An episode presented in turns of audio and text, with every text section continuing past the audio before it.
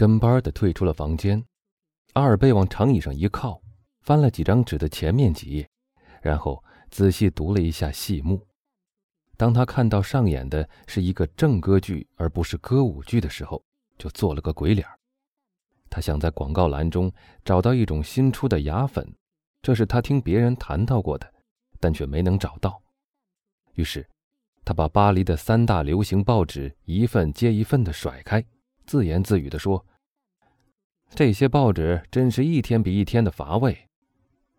过了一会儿，一辆马车在门前停了下来，仆人通报：“吕西安·德布雷先生到。”来者是一个身材高大的青年，浅色的头发，明亮的灰色眼睛，紧绷着的薄嘴唇，穿着一件蓝色的上装，上装上钉着雕刻的很美、很精致的金纽扣，脖子上围着一条白围巾。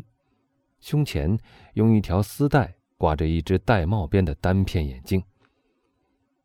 他进来的时候，随着眼神经和颧骨神经的一起用力，把那只单片眼镜架到了眼睛上，脸上带着半官方的神气，既不笑也不说话。早上好，吕显。早上好，阿尔贝说道：“你这样守时，真太令我吃惊了。”我说什么来着？守时。你，我最没想到会来的人，竟会在差五分十点的时候到来，而锁定的时间是十点半，真是怪事。部长倒台了吗？不，我最最亲爱的。那青年一边回答，一边在靠背长椅上坐了下来。你放心吧，我们虽然总是不稳定，但我们绝不会倒台的。我开始相信。我们大概可以舒舒服服地进入一种不变状态了，何况又发生了那件会极大的巩固我们的地位的半岛事件。啊，不错，你们把卡洛斯先生赶出西班牙了。不不，我最亲爱的人，别误会我们的计划。我们把他带到了法国的边境，请他在布尔日享清福呢。布尔日？是的，他实在没什么可抱怨的了。布尔日是查理王逝世的首府。什么？你不知道那件事吗？全巴黎的人昨天都知道了。交易所在前天就已得到了风声，腾格拉尔先生投机做空头。我不知道他是用什么方法像我们一样快的得到消息的。总之，他赚了一百万呢。那么，你显然又赚了一个勋章，因为我看到你的纽扣上有一条蓝缎带。是的。他们给了我一个查理三世的勋章。德布雷漫不经心的回答说：“喂，别假装毫不在乎了，坦白承认，你心里一定高兴的很吧？哦，拿它来做装饰品倒蛮不错的，配上密扣子的黑衣服，看来倒非常清爽悦目，简直可以使你像加勒亲王我利斯达德大功了。就是为了这个原因，你才会这么早看见我。”这么说，正是因为你得了查理三世勋章，所以才来向我报告这个好消息的吗？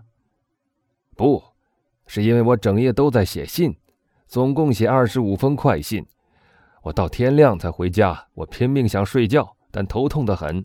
于是我起来骑了一个钟头的马，跑到布洛涅大道时，疲倦和饥饿同时向我发起了进攻。要知道，这两个敌人可是很少在一起的。可是他们竟联合起来进攻我，简直就像卡洛斯跟共和派订了联盟似的。于是我想起了你今天早晨请吃早餐的事，所以我就来了。我饿极了，给点东西吃吧。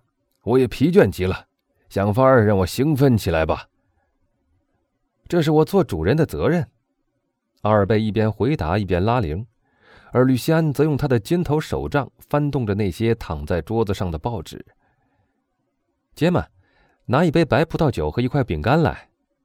现在，我亲爱的吕显，这儿有雪茄烟，当然是违禁品喽。试试看，能否劝劝部长，请他答应卖这种货给我们吧？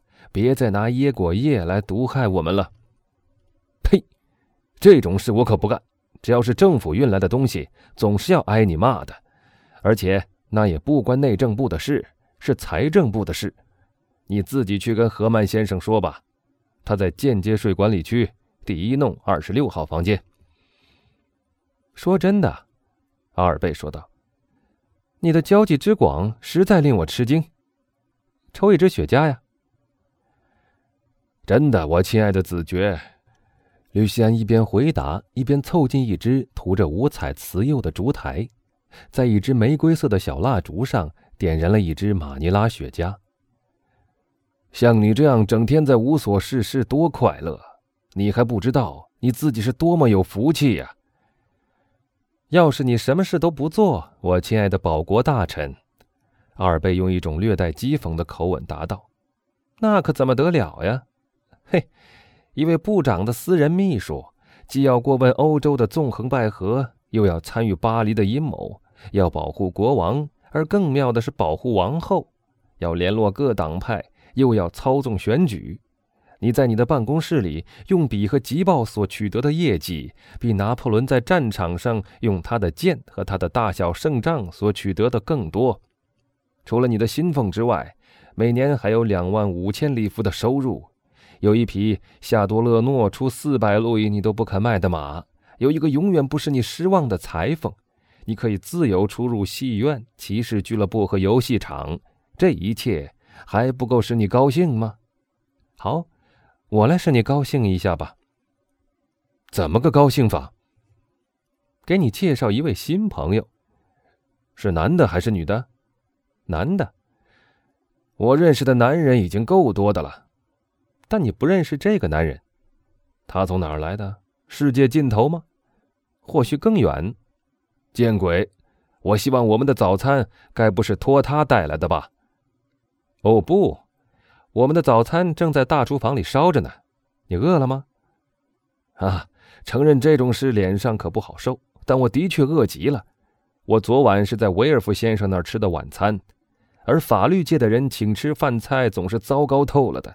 他们像是舍不得似的，你有没有注意到这一点？哈，瞧不起旁人的饭菜呢？你们部长大人们吃的公家饭菜很不坏呀。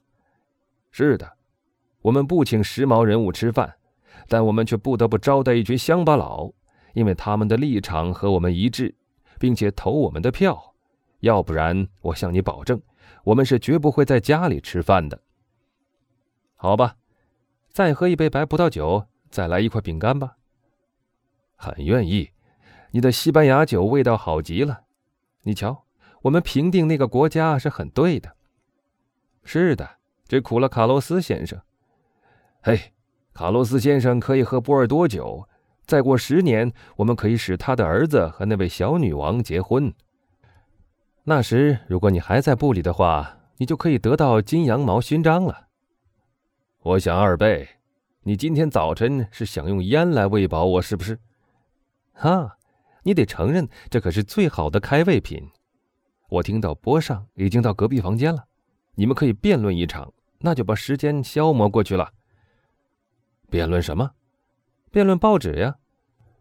我的好朋友，绿线带着一种极其轻蔑的神气说道：“你见我看过报吗？那么你们会辩论的更厉害。”波尚先生道：“仆人通报说，进来，进来。”阿尔贝一边说着，一边站起身来，向那个青年迎上去。德布雷也在这儿，他也不先读读你的文章就诋毁你，这可是他自己说的。他说的很对，波尚答道：“因为我在批评他的时候，也并不知道他在干什么。”早上好，司令。啊，你已经知道那件事了。那位私人秘书一边说，一边微笑着和他握手。当然了，他们外界怎么说？什么外界？一八三八年这么个好年头，我们的外界又这么多。就是你领导的政论界呀。他们说这件事很公平，说你如果撒下了这么多红花的种子，一定会收获到几朵蓝色的花。妙妙，这句话说的不坏。吕西安说：“你为什么不来加入我们的党呢，我亲爱的波尚？凭你的天才，三四年之内你就可以飞黄腾达的。我只等一件事出现以后，就可以遵从你的忠告，那就是等出现一位能连任六个月的部长，我亲爱的阿尔贝，请允许我说一句话，因为我必须使可怜的吕西安有一个喘息的机会。我们是吃早餐还是吃午餐？我必须到众议院去一下，因为我的生活可不悠闲。我们吃早餐，我在等两个人，他们一到，我们就立刻入席。你在等两个什么样的人来吃早餐？波上问道。一位绅士，一位外交家。那么我们得花两个钟头来等那位绅士，三个钟头来等那位外交家了。我回来吃剩饭吧，给我留一点杨梅、咖啡和雪茄。我还要带一块肉排去，一路吃着上众议院。别干那种事，因为即使那位绅士是蒙特马伦塞，那位外交家是梅特涅，我们等到十一点也会吃上早餐的。目前暂请你学学德布雷的样子，来一杯白葡萄酒和一块饼干吧。就这么办吧，我等着就是了。我一定得做些什么来分散我的思想。